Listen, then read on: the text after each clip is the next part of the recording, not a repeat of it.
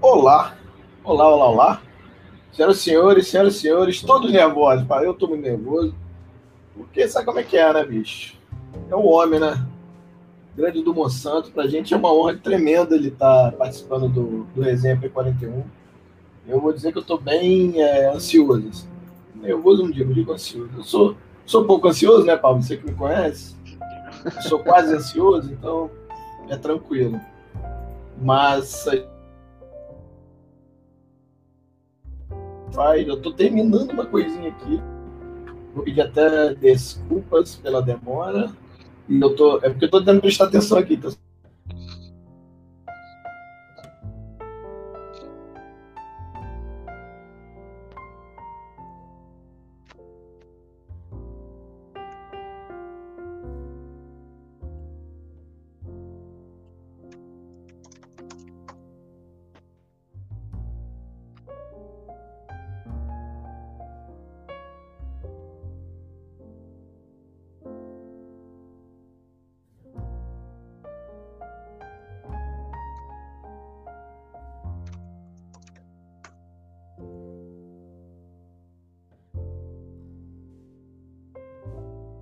Rapaz, o homem saiu.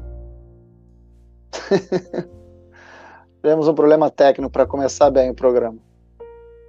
Deixa eu ver aqui, daqui a pouco ele está tentando voltar. Eu acho que ele saiu mesmo e não está conseguindo voltar. Deixa eu ver se eu estou no ar.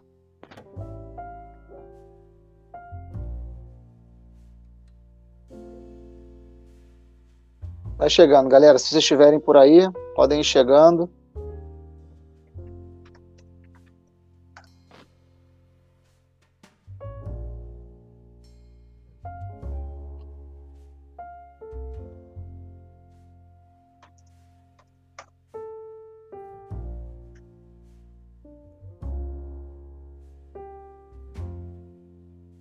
Eu sei que eu estou no ar aqui, estou esperando. Se vocês estiverem já aí, podem mandar alguma coisa aqui no, no chat. Eu estou esperando o André.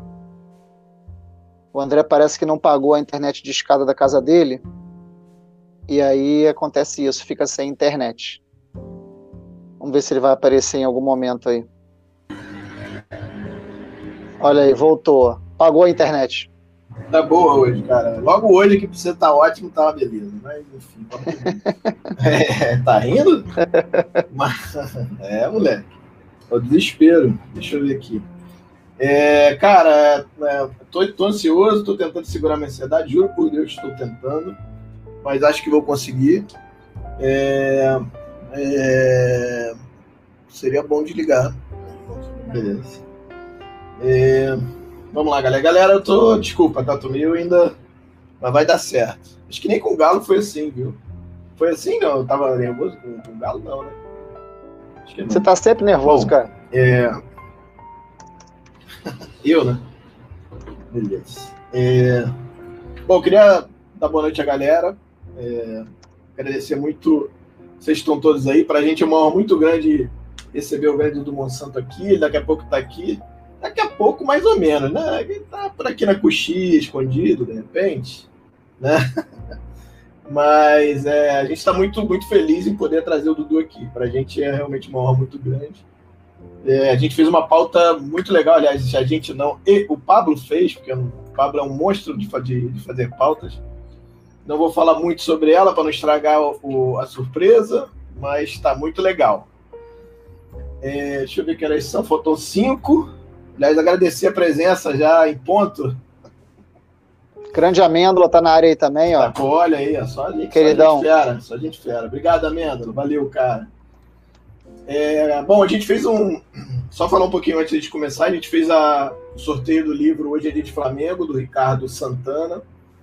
O vencedor foi o Antônio Biologia, Biologia, eu acho, Antônio Biologia. Ele é daqui de Teresópolis, vai receber o livro em casa, muito legal. É, agradecer ao Ricardo aí. O livro é fantástico, para quem não viu. É, o livro é um calendário, livro calendário do Flamengo. Cada dia tem uma informação sobre o Flamengo e tal, muito legal. E eu peguei o de amanhã, tem a história toda do gol do Pet, é muito legal, muito legal mesmo. Galera chegando aí, rapaz, olha aí. Obrigado aí a presença de todos, fico muito feliz aí. Tô, tô ansioso, tô ansioso, não tô nervoso, tô ansioso. Mas vamos lá. É... Pablito, quer falar alguma coisa aí? Dá um alô pra galera? Só eu que tô falando? Falando pelos cotovelos aqui. Não, queria, queria pedir pra galera, se estiver no Twitter aí, compartilhar, é, compartilhar é, o Pilar, chamar a galera, que vale a pena hoje, cara. É, hoje vai ser especialíssimo. Hoje é... eu, eu, eu nem vou falar isso pro Dudu, ele já deve estar tá me ouvindo, provavelmente. Mas eu tô mais nervoso do que quando a gente entrevistou o Galo, hein?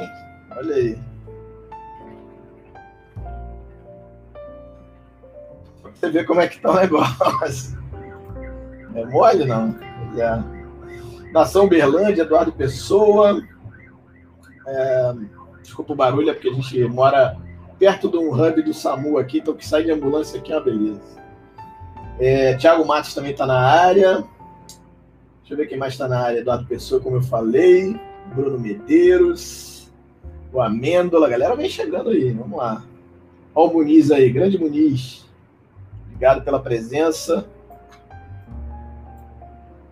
É... Vamos lá.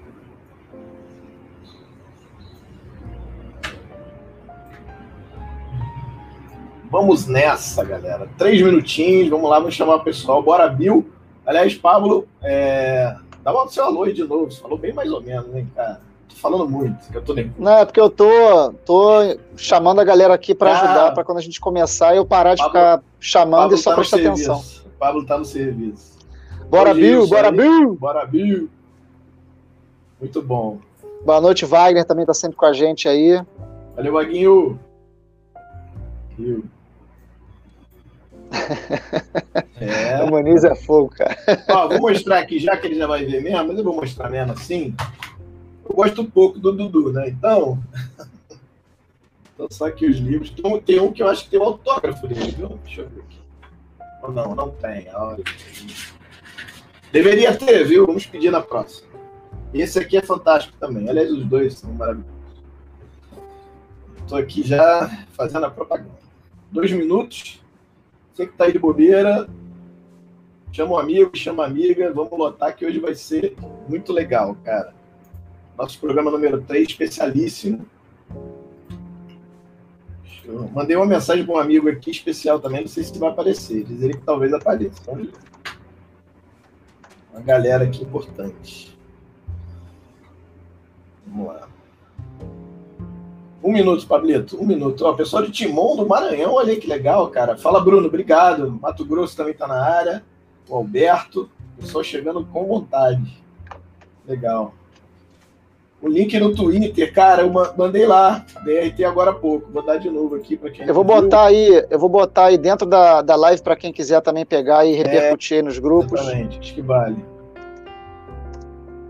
Quero o Mister de volta sempre, rapaz. Eu sou, eu sou, eu sou viúva do Mister, cara. Muito viúva do Mister. Tudo a respeito, Rogério, ah, muito legal, obrigado, mas cara, é igual, é igual, ser, é igual ser viúva do, do Claudio Coutinho, né? Eu acho. Né?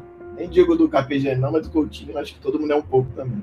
Galera um pouco mais velha. Eu sou um pouco mais velho que vocês dois, aliás. O Dudu tá ouvindo, não, finge que não tá. Eu, eu tenho 48, eu lembro pouco do, do Coutinho, assim, bem pouco. Você mas... tem 48, André? Tem, parece menos, né? É, parece um pouco mais. Parece um pouco mais. Assim. Eu tô nervoso e a gente tá cheio de graça, mas tudo bem. É... Pablito, deu a hora, hein? Vamos lá? Vamos nessa, vamos nessa. Vamos lá? Bom, então vamos lá. Então, deixa eu preparar aqui que a gente tem toda uma. Toda uma. Como é que eu vou dizer? Temos toda uma. Uma apresentação aqui que eu, eu quero falar. Todo mundo já sabe que é o Dudu, mas eu, eu gostaria de fazer a apresentação Bom, nosso convidado especialíssimo de hoje é jornalista, escritor, tem dois livros, esse que eu mostrei para vocês publicado.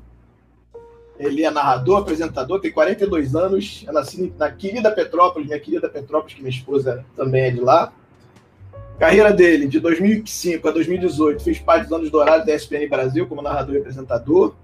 É narrador da, da, no, da, do Dazone, do One Football e narrou, para quem viu, o estadual e cena pelo pay-per-view do Carioca. Apresenta o podcast Pontapé da Central 3. Não vou dizer ainda, antes da gente começar, vamos botar a nossa vinheta e assim, depois ele vem com tudo.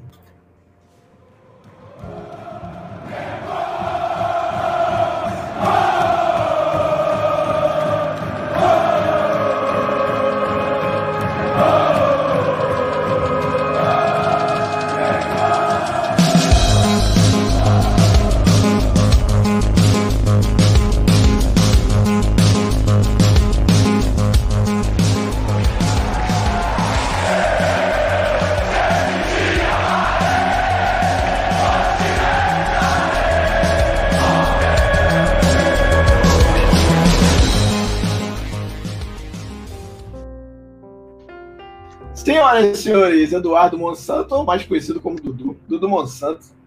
Primeiro, eu queria agradecer muito sua presença, para a gente é uma honra. Já entrevistou tanta gente legal, mas é, eu sou muito fã, o Pablito é muito fã.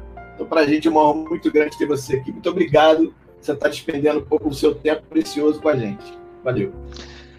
Ô, meus amigos, que prazer, vocês me ouvem bem? Estou chegando legal aí na pilastra, todo mundo me ouvindo bem. Prazer, Tosa, prazer, Pablo, que legal estar aqui com vocês. E, Pablo, você tinha me perguntado sobre a possibilidade de a gente sortear um livro, né? Conseguiu um! Então, estou chegando olha aí, olha aí, olha aí, Tá até no plástico ainda, ó. Tá Pô, lacradinho. Vocês Pô, podem fazer o sorteio e vou mandar autografado para quem for sorteado. Combinado? Aí eu vou ficar com inveja e vou querer, vou querer autógrafo no meu também, ó. Pô, na hora.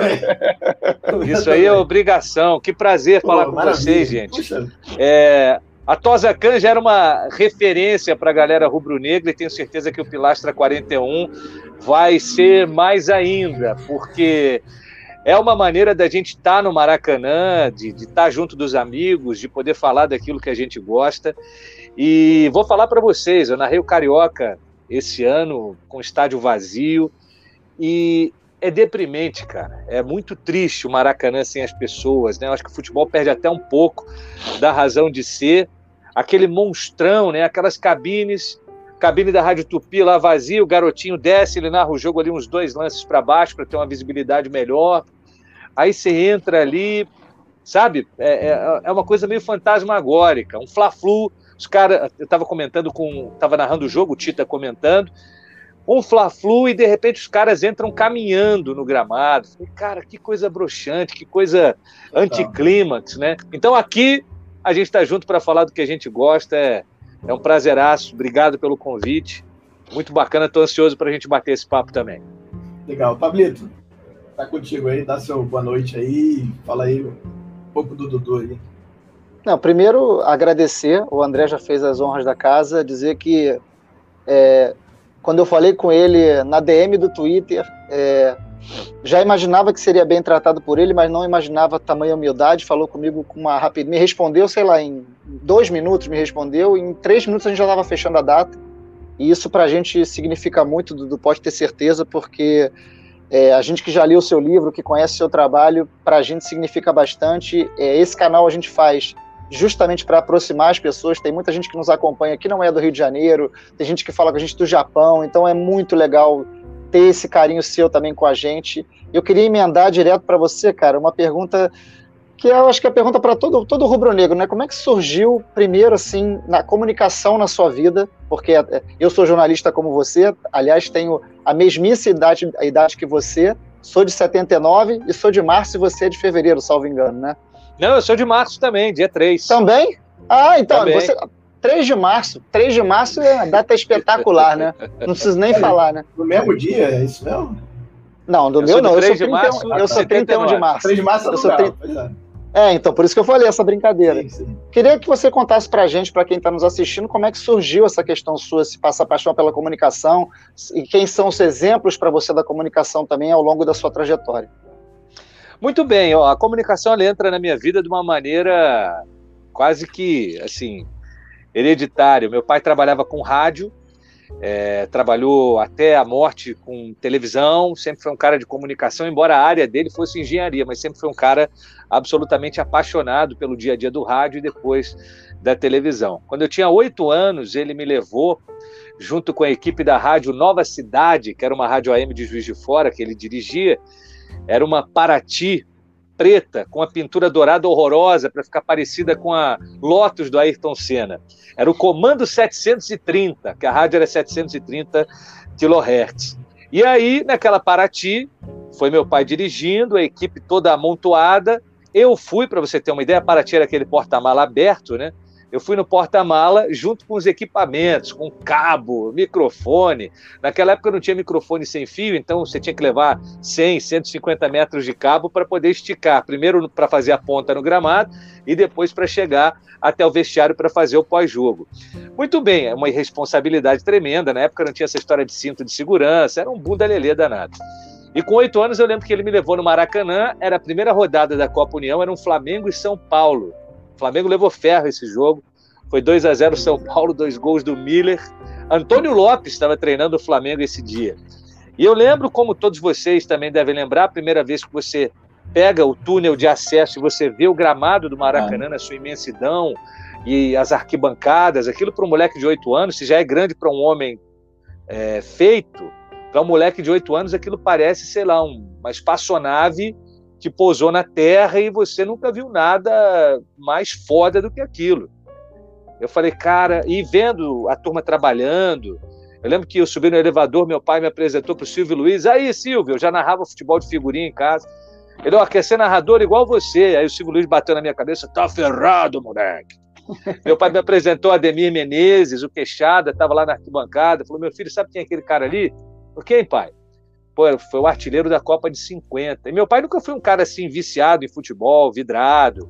Ele era Flamengo por ser Flamengo. Minha família era uma família que tinha muito mais botafoguense, meu avô Jaime, meu tio Carlos Alberto, todo mundo Botafogo.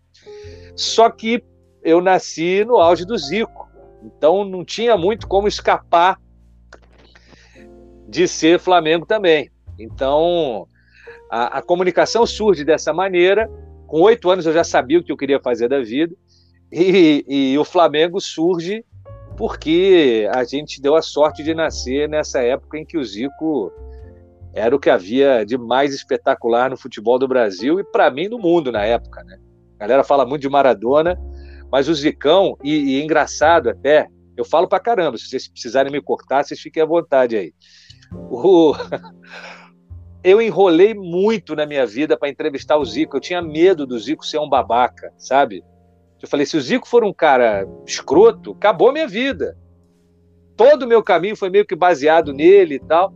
E quando chegou esse livro, é, eu lembro que o Serrano jogou com o CFZ, ele estava no estádio, eu passei por ele, eu não fui entrevistar, que eu falei, cara, se esse cara não for legal, acabou minha vida. E enrolei, enrolei, enrolei, até que o 1981 começou a ser feito, e eu não tinha como contar a história do time de 81 sem falar do Zicão, sem falar com ele.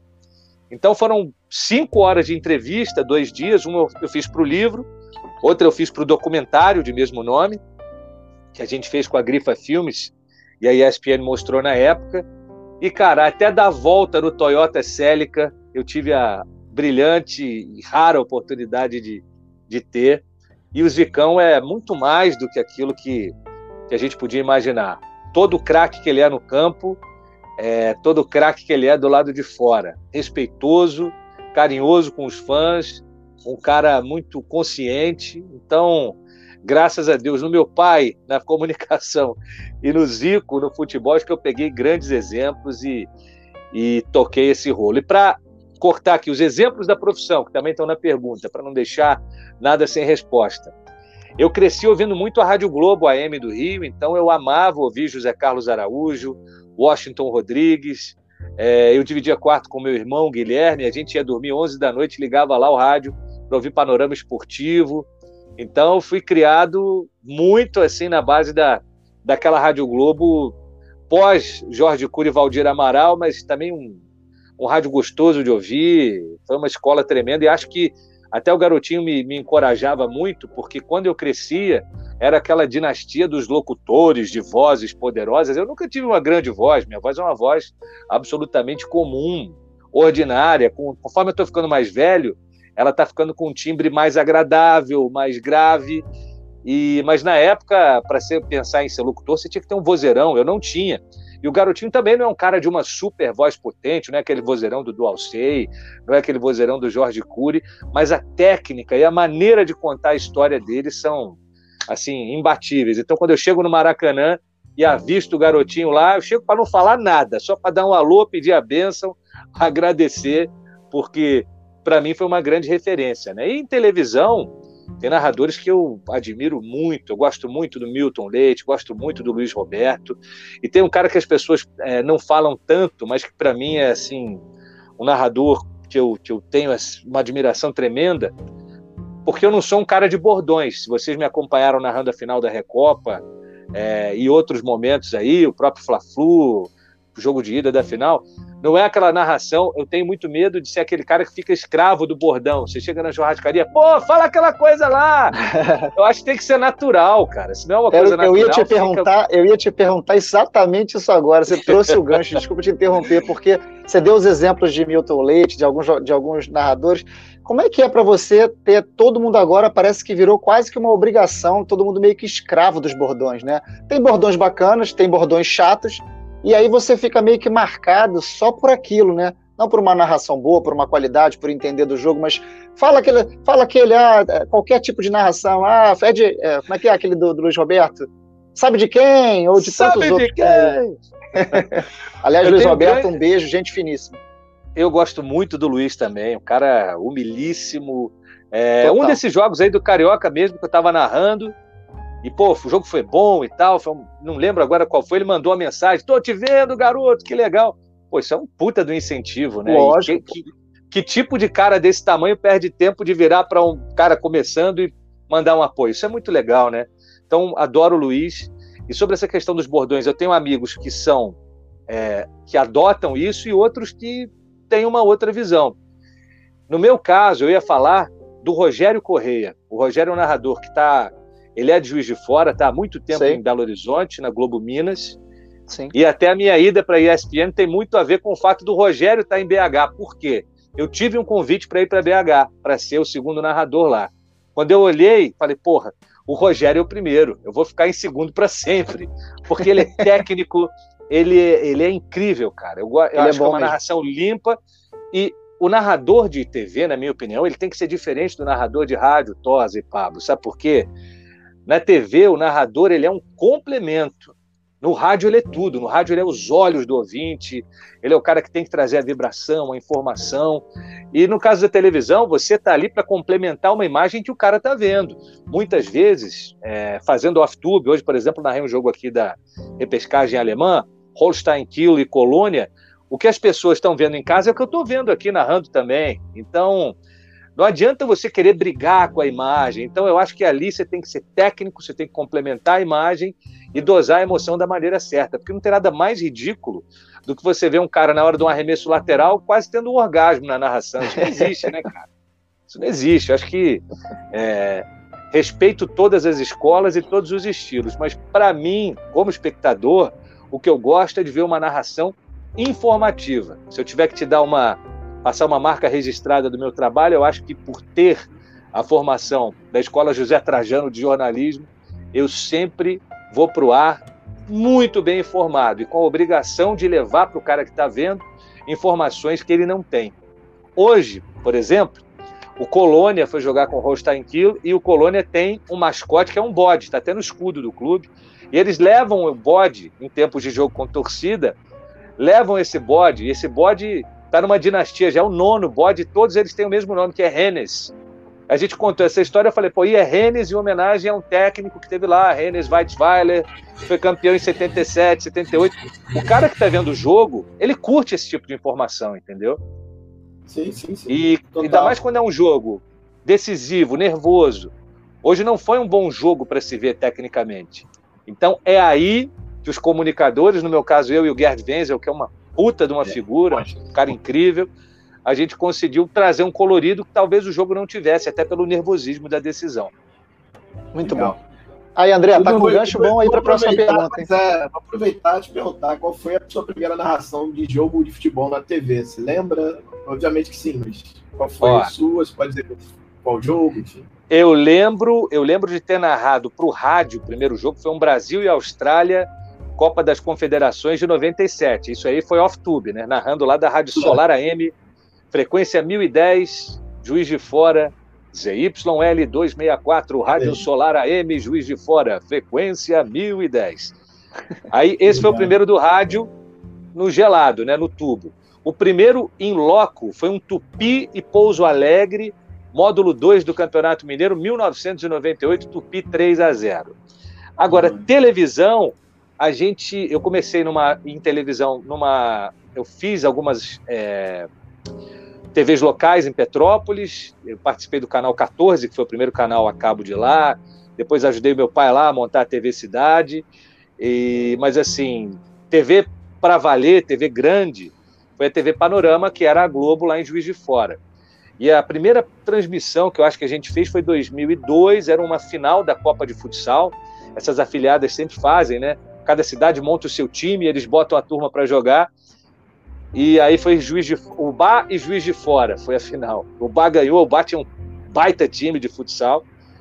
E depois a gente fez também um Tupi, era Tupi não, Esporte e Figueirense, final do campeonato Panorama, enfim. São as estreias que vão vindo aqui na cabeça, mas na ESPN, por exemplo, foi um Betis e Espanhol, um VT no Carnaval de 95, junto com o Rodrigo Bueno, e assim vão. Tem muita história, muita estreia engraçada aí. Você teve alguma narração de jogo do Serrano? Claro, muitas. Dá até para ver no YouTube, quem quiser dar risada. É. a, gente, a gente fez, eu acho que um Serrano e CFZ, o Serrano ganhou de 2 a 1 um, Dois gols 99. de pênalti do Alex Arruda. Eu acho que foi já 9, foi 9, 2000. Foi 2000. É o jogo do acesso. Foi, foi não o jogo do acesso, 99? Não, o Serrano sobe em 99 e tem aquela seletiva maldita com Isso. média ponderada. Tinha time que entrava com é. 8, time que entrava com 1. Aí eu já narrei a Série A2, que já era a segunda divisão em 2000. Nessa época aí foi 2 a 1 é, Serrano em cima do CFZ. Foram dois gols de pênalti do Alex Arruda, que depois foi treinador do clube, gerente de futebol do clube, enquanto eu participei lá daquele processo de reestruturação do Serrano. Aproveitando aqui, o Hugo Blaise, que é o petropolitano, que hoje mora no Canadá, dizendo que o Alex Arruda é imobilizado no Serrano. É imobilizado. Tem plaquinha de, de, de, patrimônio e tudo. É, Ele é um Pablito, baita, cara. Então, vou aproveitar de novo, o Dudu, como um bom jornalista, está dando gancho o tempo todo para a gente puxar a próxima pauta. Você falou da reestruturação do Serrano, a gente colocou aqui também. Como é que foi construída a sua relação com o Serrano? E eu queria que você explicasse também para a gente, para mim e para o André, para quem está assistindo, um pouco da Frente Azul, para o pessoal entender um pouco melhor. Claro. O que, que acontece? Eu sou de Petrópolis, estado do Rio, cidade que eu amo, tenho o maior carinho, família continua morando lá. E eu lembro que em 2015, eu aqui em São Paulo, já trabalhando, falei, pô, esse ano é o centenário do Serrano, né? Que legal, cara. Pô, quero comprar uma camisa, quero dar uma força, deixa eu ver o que está acontecendo. Fui lá para ver. O clube estava licenciado numa situação muito dura, não por culpa dos dirigentes que estavam lá, que são caras super abnegados, esforçados, mas a cidade não abraçava, não estava nem aí para o clube numa data que, pô, 100 anos, você imagina? clube que revelou Mané Garrincha, Kevin Curani, da seleção alemã, começou lá. Foi o clube onde o Acácio explodiu para o futebol, foi goleiro até de Copa do Mundo, reserva do Tafarel é. em 90. Teve o Milton, medalha de prata em 88, que ele jogou no Coxa. Falei, pô, não é possível que não vai acontecer nada, cara. Centenário. Passou, acabou a Copa do Mundo do Brasil, eu, eu fui, eu estava pensando em buscar coisas novas para me aperfeiçoar e fui fazer um curso de gestão técnica em futebol profissional na Universidade do Futebol. E no final eu do curso a gente curso. tinha. Esse curso é Desculpa, é incrível. É, eu fiz esse curso, muito bom. Achei Desculpa. fabuloso. É. E aí a gente tinha que fazer um trabalho de conclusão do curso que era traçar o planejamento né, de um clube real ou um clube fictício. Eu falei, bom, já que o Serrano está nessa situação, deixa eu pensar o que poderia ser feito. Quando eu acabei o curso e, e vi o projeto pronto, eu falei, cara, isso aqui é factível, basta unir as pessoas certas e mobilizar a população. E aí eu comecei esse movimento que se chamou Frente Azul, inspirada lá na FAF, lá atrás do Flamengo, de coisas que eu tinha lido sobre. E aí fui procurar várias pessoas que eram da cidade que militavam em clubes de futebol ou que trabalhavam em futebol profissional. A gente juntou um grupo. Na prática, quem tocava o dia a dia éramos eu e o Alex Arruda, né? Primeiro ano a gente fez um crowdfunding, levantamos acho que 52 mil reais na época. E botamos o time de volta para jogar a Série C do Rio em 2016. E logo no primeiro ano a gente conseguiu o acesso, cara. Nós fomos vice-campeões cariocas. Fomos jogar a Série B1, né, a segunda divisão. E o que, aconteceu? Na B1 é outra realidade financeira, né? O buraco é mais embaixo. E Petrópolis, infelizmente, é uma cidade que não abraça a gente teve muita dificuldade. Tirei dinheiro do bolso e não foi pouco para fazer esse projeto virar. Isso acabou até virando um documentário que a ESPN fez na época, que era do Du Presidente. Eles pegaram a primeira semana da preparação da gente para jogar a Série B1 de 2018 e foram da, da, da pré-temporada, busca de patrocínio e tal, contando a história de vida de cada um dos atletas, né? Tinha cada uma puta história. Futebol é apaixonante. Até o dia da nossa estreia. E a estreia foi um jogo no Marrentão, lá em Xerém. Não tinha nem grama, só um pouquinho de verde ali nas laterais, um dilúvio. E a gente ganhou de 1 a 0 com um golaço do Marcelo Mariola, aquele mesmo que fez quatro gols pelo Madureira em cima do Flamengo. Então foi uma experiência muito gratificante, a gente conseguiu ajudar o clube a se reerguer e hoje até por conta de tudo que foi feito, junto com o trabalho também da diretoria estatutária do clube, a gente conseguiu é, que o clube fosse arrendado agora pela Interfute, que é um braço da Kleffer, né, o Kleber Leite filho, o filho do Kleber Leite é quem dirige essa empresa, e eles fizeram um acordo para tocar o Serrano durante 10 anos, fazendo um aporte previsto aí de pelo menos 6 milhões de reais durante 10 anos. Já fizeram uma reforma de gramado que a gente nunca conseguiria fazer, porque não havia grana para isso. Então foi uma experiência que me custou muitos cabelos, os que sobraram embranqueceram. Quase fui jogado pela janela aqui de casa, não fui porque a patroa tentou, mas tem essa tela aqui para criança, então eu bati e voltei. Mas não faltou vontade dela me isolar aqui pela janela, porque foram quatro anos que eu vivi intensamente todos os dias o Serrano e, e foi muito bom. Aprendi bastante, pude colaborar um pouco para essa história gigante e, e maravilhosa que o Serrano tem. Dudu, vamos lá. História de Maracanã. Eu queria que você me dissesse se esse aqui foi o primeiro gol que você narrou, o mais importante. O primeiro não, o mais importante que você narrou, por favor. Bora, roda aí. 33 minutos, estamos no primeiro tempo no Maracanã. Hélio vem com a bola, esquerdinha passa pela esquerda, a opção é com a Luísio na ponta direita. Sula tenta o desarme, vem a bomba!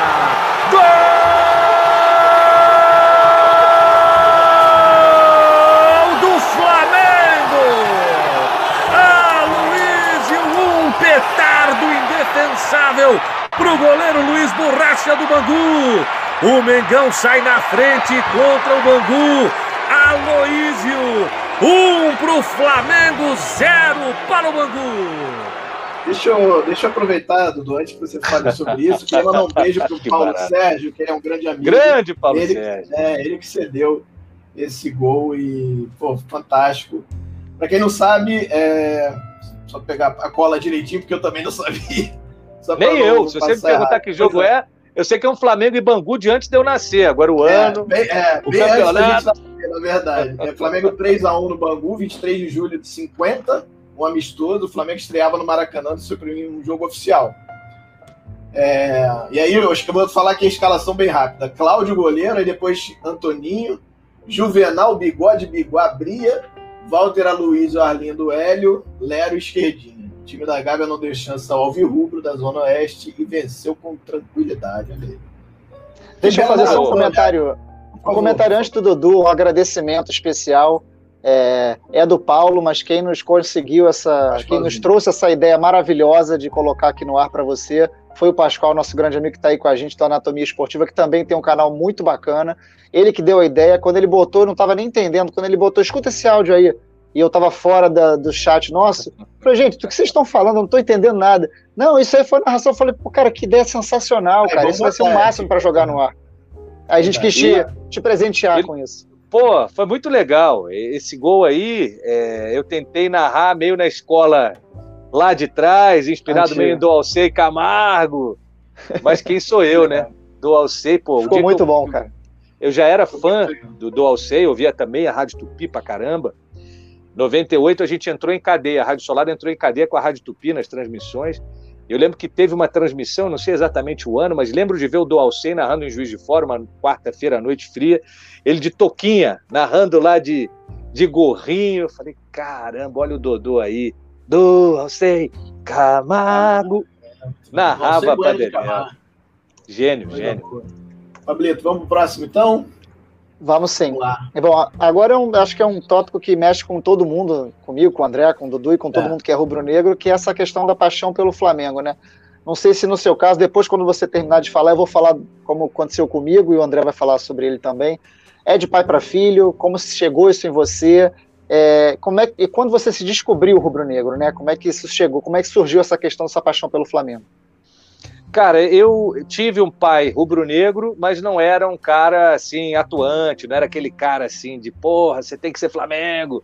Deixava super solto. Lá em casa, o meu avô Jaime ele tinha mania de comprar camisa de futebol pra gente. Em todo lugar que ele viajava, ele trazia uma, né? Eu tenho essa coleção guardada até hoje. Fiz um ensaio outro dia com meu filho vestindo essas camisas. E tem camisa de quem você imaginar: Palmeiras, Corinthians, Vasco, é, tudo que você imaginar tem. Então não havia essa coisa, ah, você tem que ser isso, você tem que ser aquilo. Eu tenho um irmão que é, que é vascaíno, Gustavo, meu irmão mais velho, que é cantor de metal, ele é Vasco.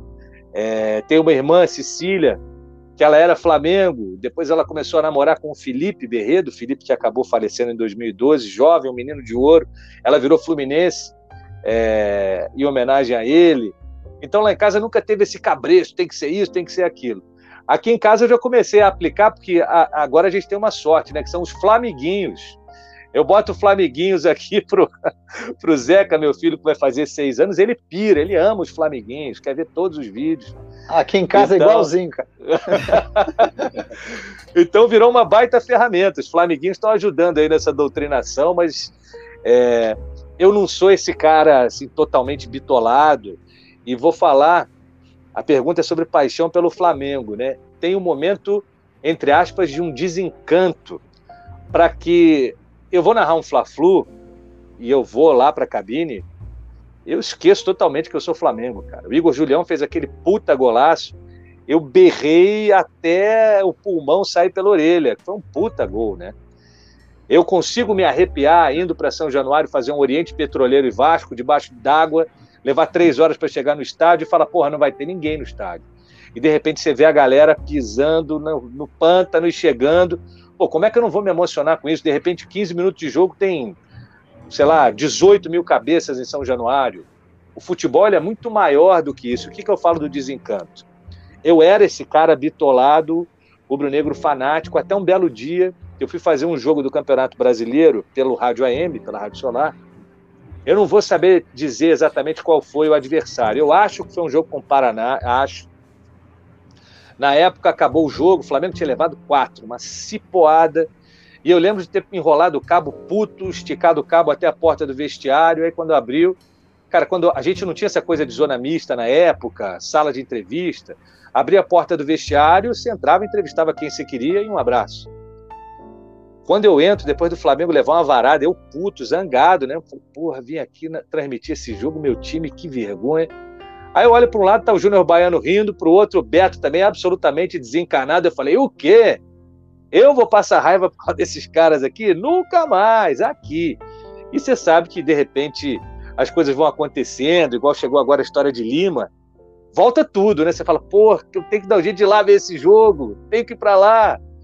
Até o Lúcio de Castro bota isso na orelha aí do, do A Virada, né? Falei, porra, eu tenho que ver, porque isso aí é um negócio ímpar, como é que eu não vou? Aí depois eu comecei a fazer as contas. Pô, se eu for, isso aqui dá para pagar seis meses de colégio do meu filho. Não vou, né? Não vou. Tem que ser, eu tenho que ser um cara, tem que ser um cara pé no chão, né? Então, uma relação muito legal. O dia que eu tô de folga, igual amanhã eu vou estar tranquilo, vou estar de folga aqui comprar uma cerveja, um negócio para beliscar, sento, vejo o jogo, torço. Mas quando eu estou no meu trabalho, cara, é praticamente como se eu não lembrasse que eu sou Flamengo, entendeu? É, eu consigo separar isso super bem, porque a, a narração esportiva, a locução esportiva, ela exige de você um grau de concentração tão foda, tão intenso, que tem momentos que eu estou narrando o jogo, parece que eu estou fora do corpo, sabe? Parece que eu saio. Eu já mapeei o gramado, eu já sei quem está aqui, quem está ali. É, é, parece que é uma coisa, é uma experiência de fora do corpo. Eu não sei te explicar isso com as palavras adequadas, mas é isso que acontece. Você meio que vira um, uma parte daquilo ali. Isso não acontece quando você está começando. Depois isso, tá, isso é uma coisa que, se você for comparar com os yogis, com os caras que meditam, que trabalham muito essa coisa de, de, de, elevação de espírito, sei lá como eles conseguem. Mas na narração, depois de tanto tempo fazendo isso, chega um ponto que às vezes parece que eu saio do corpo, cara. É muito doido. Eu não sei explicar isso e devo estar parecendo mó maluco de falar uma coisa dessa para vocês. Mas não, não. É, é, muito, é muito doido. Eu consigo ter esse desprendimento de em determinado momento eu não lembro se eu sou Flamengo, é, qual é o meu nome, o nome do meu pai, eu estou ali tão sabe, imerso naquilo, que eu só tô tentando dosar, porque aquilo ali é, é, é, é, um, é uma arte, cara. A bola passou de determinado ponto, teu registro vocal vai subindo, você vai subindo junto com a jogada, você vai buscando as palavras, você vai. É, é quase que um é, um. é um artesanato do gol, sabe? Um artesanato. É, é uma maneira de contar uma história muito particular, cara. É um, é um barato fazer isso. Mas é um, mexe é com o corpo todo, né, Dudu? Mexe com o corpo todo, né? Não é só você vai. Calma aí que.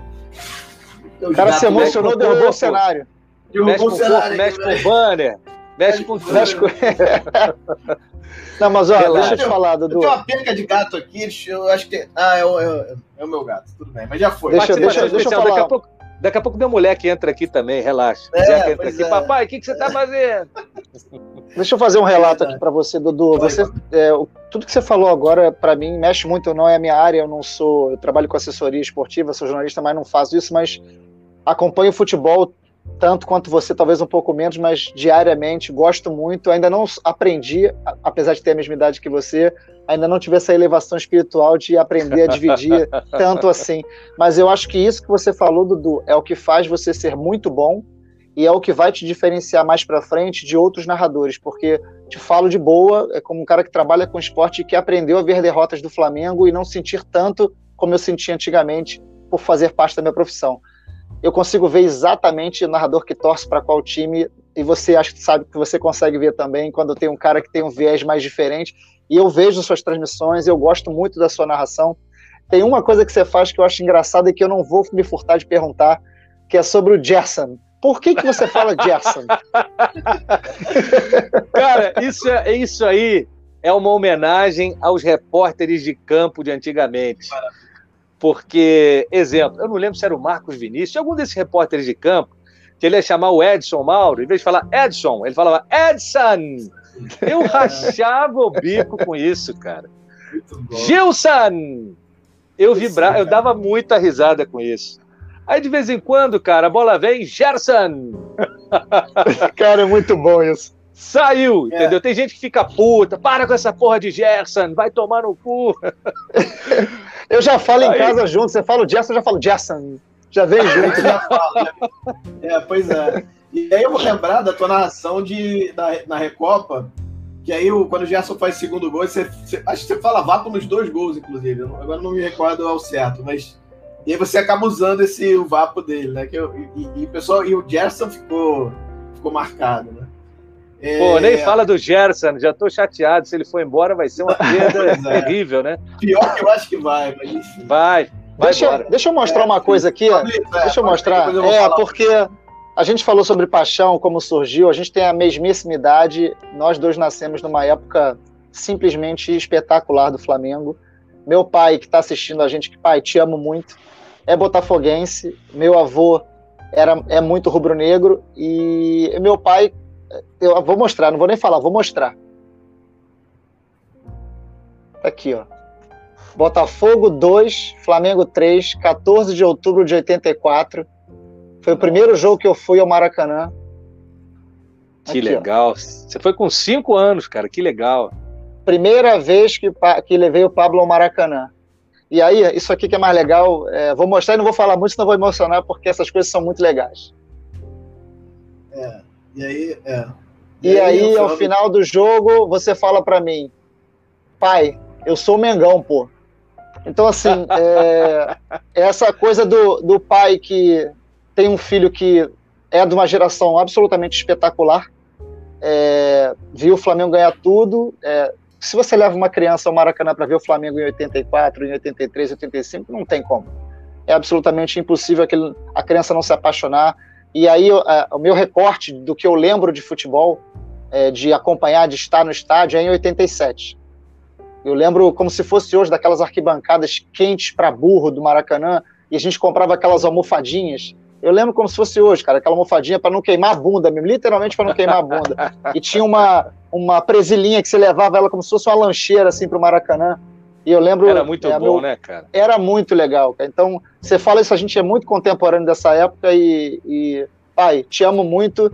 É, eu sei que você é botafoguense, mas eu sei que você é feliz por eu ser rubro-negro. Graças a Deus eu sou Flamengo. Obrigado, vô.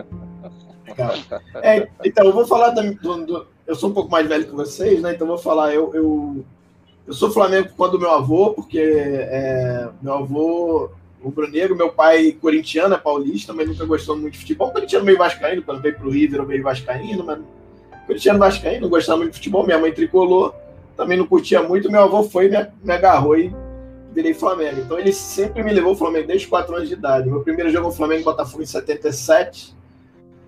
Que eu me lembro muito pouco, eu começo a entender que eu estava no Maracanã em 8-3, no Flamengo 5x1 contra o Corinthians, naquele show do Zico e tal, do, Júlio time de 83, campeão brasileiro de 83. E, eu, e, e, a minha relação com o Flamengo se mistura muito com a minha, minha relação com o meu avô, falecido, saudoso avô, que faleceu com 100 anos e um mês em 2013. E e ele falava muito do Evaristo de Macedo, que era que ele adorava e tal. A gente acabou conseguindo entrevistar o Evaristo depois, e foi bem emocionante para mim na época, o Pablo vai lembrar. E é muito, é muito, é muito assim, eu fico muito emocionado lembrando do meu avô e lembrando desse Maracanã, dessa época, né? Então, é, fica aí o registro. Dudu, eu queria aproveitar, é, já que a gente falou em, em 2019, é, Bom, já, ele, quase, já... ele quase furou é, nossa pauta, é, mas parou graças a Zico. É, é, queria que você falasse um pouco disso, cara. Você não teve Lima, que você acabou de dizer que não teve, né? Que você, você olhou e falou, é, não dá. É, pode, a gente pode dizer que foi uma maior emoção da sua vida, porque assim, você, você começa a lembrar e ver onde você tá, o que? 8-4 também, 8-5 talvez? Assim, e, Olha, ver o Flamengo. Eu acho, que eu, eu acho que eu tô com o Pablo ali, eu tô casado em 87. Eu lembro de comprar é. a revista Placar, já com 8 anos. Gols. Eu lembro que Exatamente. Eu lembro, eu lembro muito dessa época de acompanhar as notas da bola de prata. Então, o dia que eu fui apresentar a bola de prata, eu apresentei três ou quatro anos seguidos. Isso. Cara, o primeiro dia que eu estava ali, eu não levei uma ficha para o palco, não levei porra nenhuma, porque chegou aqui o Valdir Pérez, porra, vou lembrar do ano que o Valdir ganhou isso. Aí e só lenda, só os caras cascudos da nossa época de menino para entregar para os caras de hoje. Pô, aquilo ali foi uma Disneylândia. É, dessas experiências que você quase sai do corpo, esse dia foi um, cara. Esse dia eu tava, sei lá onde. É das melhores Maravilha. coisas que eu já fiz na vida foi a bola de prata de 2013. Foi um negócio ah. assim incrível. Mas aonde que a gente estava, cara? Eu tô ficando não, velho, então, eu verdade, da minha... Não, de Lima, de Lima. Não, Como é que, por que, que você não foi? É, mas ao mesmo tempo eu queria, depois disso, saber de você se o time de 2019 é o time que o maior time do Flamengo que você viu jogar. Porque claro que a gente vai falar de anos 80 aí, do Era de Ouro, que eu chamo, né? 80, 83, 84 talvez um pouco. Mas aquele ano ali, que eu, eu brinco que o time de 2019 fica ali brigando com o time de 83 pela segunda colocação. Time de 80, 81, 81 para mim é, é imbatível. É, fala primeiro um pouquinho se você acha que esse time de 2019 é o time que você melhor Flamengo que você viu jogar para você. Uhum. E fala um pouquinho da ideia do, de Lima, como é que foi, se foi a maior emoção que você teve. Tem uma história que eu, do livro, enfim, que a gente que é legal. Cara, assim, eu, eu, dos... existem duas maneiras de você ver futebol. Existe a coisa do resultadismo e existe a coisa do, da arte, do que te encanta. Indiscutivelmente, pelo resultado, o time de 2019, eu tenho que falar que é o time mais vitorioso do Flamengo que eu vi jogar. Mas de me encantar, o melhor que eu vi foi o de 87. Eu era muito novo ainda, mas eu lembro das arrancadas do Renato, aquele golaço do Zico em cima do Santa Cruz, o Andrade no meio de campo, né, aquela classe discreta, a bola que ele mete para o Bebeto fazer o gol do título é um negócio de cinema. Pô, você já tinha um Jorginho pedindo passagem, o Leandro já tinha, já tinha virado zagueiro. O Edinho, por mais que seja um cara com a raiz extremamente tricolor, tecnicamente era um cara indiscutível, um Leonardo emergente. O Zé Carlos, que podia não ser o melhor goleiro do mundo, mas era um cara extremamente identificado com o clube. E até o Ailton, cara. Até o Ailton era um cara importante pra caramba nesse time, o Zinho, pô. E o Zicão, né? Ali eu acho que foi o, o, o, o canto do Cisne, do Zico, né? Foi o último grande campeonato que ele jogou, ele ainda teve um pouquinho mais de carreira, mas foi a última vez que a gente viu o Zico jogando assim, num nível muito alto. Então, o time de 87, para mim, ele ainda era um time, se você botar posição por posição, um time melhor que esse de 2019. E acho que ele tem uma identidade rubro-negra maior. O time de 2019 ah, é um puta time? Sim, senhor. Só que 2019, se você olhar a montagem desse time, é, tirando o Diego Alves, o Everton, o Ribeiro, que tinham chegado um pouco antes, oito caras chegaram no ano. O Rafinha chegou no ano, Pablo Mari, é, o Felipe Luiz, o Arão Gerson. já estava, né? Gerson, você pô, bota lá na frente Bruno Henrique, Gabigol, Arrasca. Arrasca. Então, foi, foi montada uma seleção para o Flamengo. Então, por mais que você possa ter divergências políticas, eu não é, eu não aprovo tudo que essa diretoria atual faz. Eu tenho muitas ressalvas. Agora, da chapa azul em diante, se a gente pensar o que o Flamengo é hoje, a gente tem, tem um capítulo nesse livro A Virada, Milagre em Lima, que é só para falar sobre a reestruturação do Flamengo. Esses caras são um jogador tão importante, foram para o Flamengo unidos, né? especialmente quando deixam vaidade de lado e pensam só no clube, eles foram mais do que um décimo segundo jogador. Talvez eles tenham sido mais importantes do que o Gabigol, porque não haveria Gabigol sem esses caras, entendeu? Então eu, eu tiro muito o chapéu nesse sentido. E lá no passado o Flamengo também teve outros grandes dirigentes, mas como torcedor, sem dúvida, eu estava aqui em São Paulo. São Paulo é engraçado, né? No Rio tem provocação de de janela e tal, você vai, comemora. Aqui em São Paulo a galera é muito agressiva, os caras penduram na janela, grita chupa! Primeira vez que eu vi isso, falei, que isso, que troço agressivo. Mas o, o, chupa, aqui é um negócio, é, não vou falar que é carinhoso, mas assim, não é uma ofensa tão forte quanto você chegar no Rio e falar chupa, porra, que isso, tá falando assim comigo, por quê, cara, que isso? Mas aqui é, é, é o chupa é, é, é uma instituição da varanda de São Paulo. E, cara, esse dia eu fui tomando, me emocionando quando acabou o jogo. Eu sou um cara tranquilo, ponderado. Porra, eu tava descacetado, eu tava muito feliz. E depois, quando teve a final do Mundial de Clubes, é, era aniversário de algum parente da minha mulher, eu fui ver esse jogo em Cataguases. E tinha um primo dela que começou a botar pilha, botar pilha no final do jogo, quando tava para perder eu perdi a paciência, eu quis brigar, foi uma merda, uma confusão, cara. Falei, porra, 40 anos na cara, vai brigar por causa de futebol? Não, tá errado isso. É, é vergonha, né? Fiquei super envergonhado, pedi desculpa para ele depois. Mas eu fiquei louco, cara, porque eu achei, pô, será que vai dar para ver o Mundial? Porque meus livros do Flamengo começam assim, 81, eu não vi nada, eu tinha dois anos. Então, eu fui correr atrás de uma história que eu não conhecia e estudei ela tanto que o, até o Mauro César escreve na contracapa que eu conto essa história às vezes até melhor do que muita gente que viu, né? Ou, sei lá, ele fala mais ou menos assim. Esse livro eu tenho o maior orgulho. Esse livro de 81 foi uma história que eu contei com é, muito é, carinho. Foram quase três anos de, de investigação. Fui para Portugal entrevistar o Anselmo.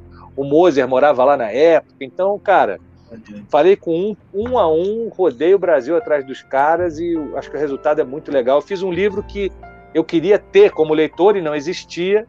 Então, porra, Eduardo Vinícius, um cara, porra, que eu adoro de paixão, zelador da memória rubro-negra, o Edu cedeu vários ingressos para a gente poder reproduzir em ambos os livros, né? É um cara que zela pela história do Flamengo como ninguém. O Cláudio Cruz, da raça, o Moraes, que é um embaixador rubro-negro. Eu amo esses caras. E ouvir as histórias desses caras e reproduzir isso no livro especialmente no primeiro, as aventuras deles em Cochabamba para ver o Flamengo jogar com o Wilstermann, cara, aquilo ali rendia um livro à parte. Né, eles são, eles são tão fundamentais na história do Flamengo quanto qualquer jogador. Olha que barato. Tem ingresso é aí do legal. gol do Rondinelli. Tem muita coisa maneira nesse livro. É muito bom, cara. Deixa eu aproveitar esse gancho dos livros. Não, vou aproveitar os ganchos do livro, porque justamente o próximo tópico da pauta é para a gente falar do seu segundo livro, A Virada, né? Milagre em Lima. Queria saber como é que surgiu essa ideia de escrever esse livro. É, tem várias nuances nesse livro, tem, tem, inclusive um capítulo que você fala mais do, dos garotos do Ninho. Sim. É, você teve, acho que você conseguiu 90%, 95% de, de, de entrevistas com o elenco, com aquele grupo vencedor.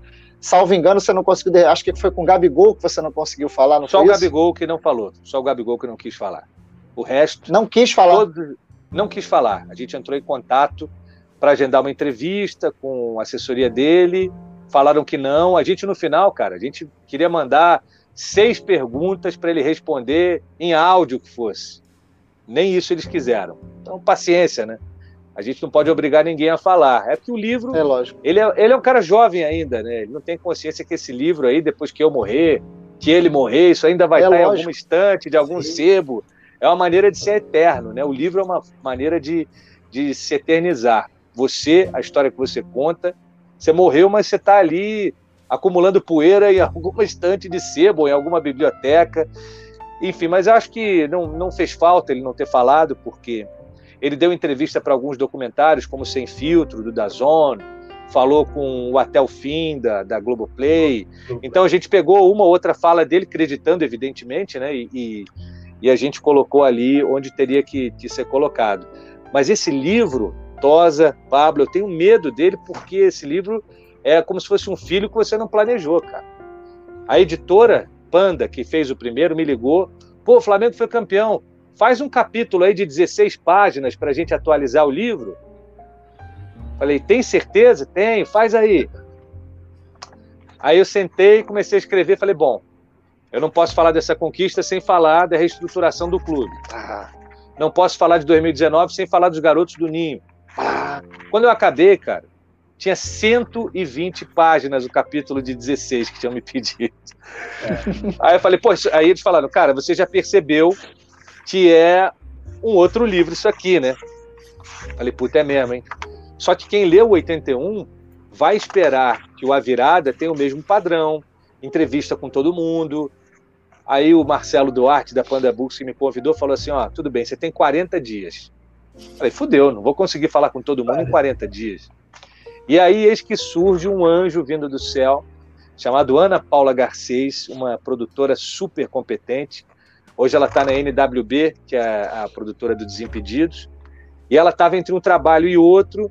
Eu liguei para pedir o contato de um jogador, que ela tem uma das agendas mais poderosas da, do mundo. Eu falei para ti que era lá, cara. Você não quer uma força? Eu te ajudo a produzir essas entrevistas. Foi Deus mandando as coisas, né? E aí, cara, a gente conseguiu falar com o Pablo Mari na Inglaterra. O Mister atendeu a gente em Portugal. Todo mundo falou, exceção do Gabigol. Mas eu não sou daqueles caras que lamentam quem não falou. Eu celebro aqueles que falaram. Felipe Luiz, uma puta entrevista. Rafinha, Arão, pô, um papo emocionante. Foi muito legal conversar com esses caras e entender o lado deles na coisa. E outra coisa muito maneira que eles fizeram, Diego Ribas, outro puta cara, uma entrevista muito legal. É, eles liberaram as fotos de Instagram deles para a gente reproduzir no livro, né? Então tem eles aí visitando os garotos do Ninho, né? Um, alguns sobreviventes. Esse acho que é o Jonatas, se eu não estou enganado, que era goleiro, né? Não sei se é o Jonatas. É o Jonathan. Jonatas. Jonathan Ventura. Jonathan Ventura, isso. É, pude conversar com algumas famílias, né? Da, dos meninos, para poder. Porque, cara, eu, eu não consigo ser aquele, aquele que pensa que, pô, você está falando dessa questão, você está jogando contra o Flamengo. Cara, o que é o Flamengo é. perto dessas dez famílias, da dor dessas dez mães, desses pais, né? É, o Flamengo jogou com. O Flamengo deu a eles um sonho e acabou entregando os meninos é, em cinzas, né? É muito triste isso que aconteceu. É a maior tragédia da história do clube. E esses meninos tinham, tinham que ser lembrados para sempre.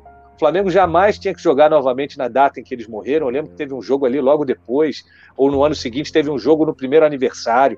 Não tem que jogar, Teve- gente. É dia de O jogo- reflexão. Teve Foi jogo contra o de Fluminense. Depois contra o Fluminense. O Flamengo perdeu esse jogo. É, é dia 1 a de 0. reflexão, cara. Não, não- o clube não abre esse dia, sabe? Fecha o clube, vamos rezar, cada um com a sua fé, cada um faz a sua homenagem da maneira que pensa. Porque isso aí é muito triste, cara. Não tem indenização que pague isso. E não tem é, nada que traga algo mais doloroso do que a falta do senso de justiça. Não é pagar uma indenização, é descobrir quem é o culpado, é criar mecanismos para que isso não aconteça de novo, entendeu? E o, o esquecimento ele é amigo da barbárie, né? País que não tem memória vive o que a gente está vivendo aí, né? Gente que está com saudade da ditadura, entre outras bizarrices que a gente tem que ouvir. É, é, Dudu, eu vou aproveitar e só te- te- falando ainda do livro, você fez um lançamento online do livro, não é isso? Pode falar Foi, pouquinho foi. dele? Eu lembro que a gente reuniu aí Maurão, ê Maurão, o próprio Marcelo Duarte, né, que ancorou. Ali atrás, Legal. duas camisas especiais. A da direita, enquanto eu estava fazendo 81, eu peguei autógrafo dos 11 titulares e do Carpegiani. Ainda tem os bonus track, ali tem o Peu, tem o Anselmo, que eu consegui autógrafo dele lá em Portugal quando eu fui visitá-lo. Essa é minha relíquia, é o xodó da minha coleção. E a da esquerda, é, eu tinha o time de 87 todinho autografado, mas eu usava a camisa, um belo dia dei mole, botaram ela para lavar, apagou tudo. Aí, aí, eu levei também caneta esferográfica. 87 não tinha essa coisa, né? de é. caneta de tecido. E aí depois o Zicão autografou, eu tenho ela guardadinha aqui também com muito carinho. É triste, né? Você ter que fazer um lançamento online é broxante, porque a coisa mais legal de escrever um livro é você sentar o rabicó naquela mesinha, pegar um copo d'água e começar a conversar com gente que você gosta, com gente que você nunca viu e que tem carinho por você. Porra, é emocionante, cara. É, é incrível. Surpresas, né? O dia que eu lancei o 81 na Argumento, lá no Leblon, porra, eu tô lá, de repente chega Júnior, chega Ney Dias, chega Adílio, Rondinelli, Uri Geller. Foi um negócio de maluco, cara. Eu fiquei muito feliz de ver aqueles caras lá, de ver ídolos da comunicação. O João Máximo passou lá, Fernando Calazans, o Lédio foi, Luiz Roberto, cara, muita gente maneira, muita gente querida. Roberto Assaf, que pô, fez os melhores livros do Flamengo de referência, né, até hoje. O livro dele do Campeonato Carioca com Clóvis Martins é, é um barato. E, pô, eu nem tinha ligação, não conhecia ainda o Assaf, ele chegou lá, pô, falei, que isso, você aqui? Foi muito maneiro. Geneton Moraes Neto, cara, que fez a orelha do 1981, Geneton que infelizmente faleceu em 2013. Mas esse aí é um troféu meu, viu, cara? Tem uma orelha escrita pelo Geneton e eu também não conhecia ele. Mandei um e-mail para ele na cara dura, falei, Geneton, sou seu fã, fique à vontade para dizer que não. Vou mandar os originais. Se você achar uma merda, não precisa é, fazer orelha. Mas, pô, eu tenho muita vontade de ter nesse livro uma orelha sua, porque eu acho, embora você não seja do esporte, o Dossiê 50, para mim, é talvez o melhor livro de esporte feito no Brasil. Ele pega do Barbosa até o Chico, todos os jogadores que disputaram a final, e pega os depoimentos deles e também do Flávio Costa, o técnico de 50. Olha, esse livro é. Fantástico. Ele é belo, ele é doloroso, ele é tudo. É um negócio primoroso, como tudo que o Geneton fazia. Eu sou um fã, assim, eterno do Geneton Moraes Neto. Tem a série que ele fazia, o Dossiê, tinha o dossiê dos presidentes, dossiê, não sei, pô, é só livraço, é sempre aula, documentários incríveis, um cara que faz muita falta, muita saudade dele. Deixa eu aproveitar uma outra coisa, Dudu. É... Bom, eu, eu, meu maior ídolo de vida é meu pai, mas que chama Arthur, por acaso, é, mas com H, é, sem H, desculpa, e, e, o nosso, imagino que o seu também, é Arthur Sim. com H, é o Galo. Eu queria que você falasse um pouco da, da, da relação que você tem com ele. Né? É, a, gente, a gente sabe que você recebeu um vídeo é, dele né, para o último livro, né? Eu gostaria até de, de, de, colocar ele aqui, se você me permitir. Claro. É, e falar um pouco dele. Tá? Vou botar aqui a minha. Olá, Dudu. Grande abraço mais uma vez. Parabéns pela mais uma grande obra do nosso Flamengo. Né? Primeiro de 81, agora o milagre de 2019. Você sempre aí em dia com tudo que se relaciona ao Flamengo e que seja um grande sucesso. Não tenho dúvida que, que isso vai acontecer pela sua competência e pela sua capacidade. Um grande abraço para você aí, tudo de bom. Saudações rubro-negras. Gala demais, é, né? rapaz. Ele é incrível, ele é incrível. É. engraçado que quando eu, é, eu pedi, eu falei, ó, a gente vai fazer o lançamento, queria saber se você podia mandar um vídeo pra gente e tal. Ele falou, só não concordo muito com esse título não, porra, não foi milagre, não foi milagre. O Flamengo virou. falei, Zicão, se Deus falou que não concorda, quem sou eu para discordar? Mas é muito particular, tem gente que acha que não foi milagre. Agora, se você está perdendo do River Plate 43 do segundo tempo, muito você milagre. virar um jogo desse, para mim é milagre pra caralho, cara. Pra caralho, muito E, Entendeu? E aí, a sua relação com ele, você conheceu. Quer falar, Pablito? Manda brasa. Não, não, é só porque ele falou do milagre, eu queria. Eu não posso Ah, deixar. fala Tem que você muita... estava lá, né, por acaso. É, eu estava lá, é, eu não fiz as contas de quantas mensalidades da escola seria, porque se eu fizesse, eu certamente não iria. Eu iria. E a minha esposa falou: não, você vai, porque se você. Meu segundo filho estava com meses de vida. E ela não poderia ir, e ela, que é uma parceiraça minha, minha mulher é uma rubro-negra também fanática, e ela falou: pelo menos um de nós vai, porque você vai me representar. E certamente ela estava lá comigo, e quando a gente chorou muito, ela chorou comigo. E eu tenho muitos amigos aqui que foram comigo, que viajaram juntos, que fizeram. é, é, como é que se fala? Ficaram nas madrugadas tentando mudar os voos, porque foi aquela insanidade com aquela coisa da troca para Lima. Então, eu tenho certeza que muita gente que está aqui acompanhando a gente e adorando a live participou dessa loucura e sabe que foi milagre, porque foi a primeira vez na minha vida que eu senti dor de felicidade, Dudu. Não, é. Eu, eu, assim. A gente, quando toma qualquer decisão na vida da gente, a gente tem que bancar, né? Foi doído, foi doído não ir. Mas eu, eu fico muito feliz por todo mundo que foi, sabe? Assim, mal comparando, eu perdi meu pai agora em março. Ele fez 66 no dia 13, faleceu no dia 17, vítima de Covid. É, naquela agonia de procurar vaga de UTI e não ter vaga de UTI. Então, quando eu vejo qualquer pessoa tendo a chance de ser vacinado, cara, pô, eu, eu, eu vibro, eu me alegro o coração. Então, eu não pude ir a Lima, mas a cada vez que eu escuto o relato de alguém que foi, cara, eu vibro muito, eu fico muito feliz, porque eu sei o tamanho do que significa para alguém que é rubro-negro ter presenciado aquilo e da maneira que foi, né? Foi um negócio catártico, maluco, inexplicável. Tinha que ter virado um livro mesmo, né, cara? Total. É, é tão milagre que um capítulo extra ele foi engordando, engordando. Pô, não dá, mas eu não vou conseguir entrevistar. Não, vai, a produtora tá aqui, os entrevistados estão aqui, faz essa porra, entrega em 40 dias, cara. E assim foi feito. Então, é, esse livro é aquele filho que você não planeja, mas que você, quando pega ele na mão, você fica orgulhoso também. Coisa linda. Eu, eu, eu não fui também, é, eu não cheguei a fazer conta, quer dizer, até fiz um pouco de conta, mas é porque eu trabalhei no jogo, inclusive lá na Globo, é, e a gente transmitiu o jogo para a web, né, que é, que é a- departamento que eu trabalho lá, que é a Operação Vídeos, e foi muito duro, porque você tem que ficar trabalhando ao mesmo tempo vendo o jogo, e o cara sai o gol, sai correndo, quando saiu o segundo, eu saí correndo, larguei tudo, saí que foi abraçar o segurança, foi um negócio assim muito louco.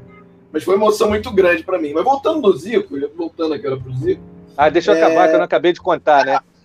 Eu fui, eu fui fazer essa entrevista com ele, encagaçado. Falei: se esse cara for um babaca, acabou minha vida. E ele foi muito mais legal do que eu esperava. Muito mais legal.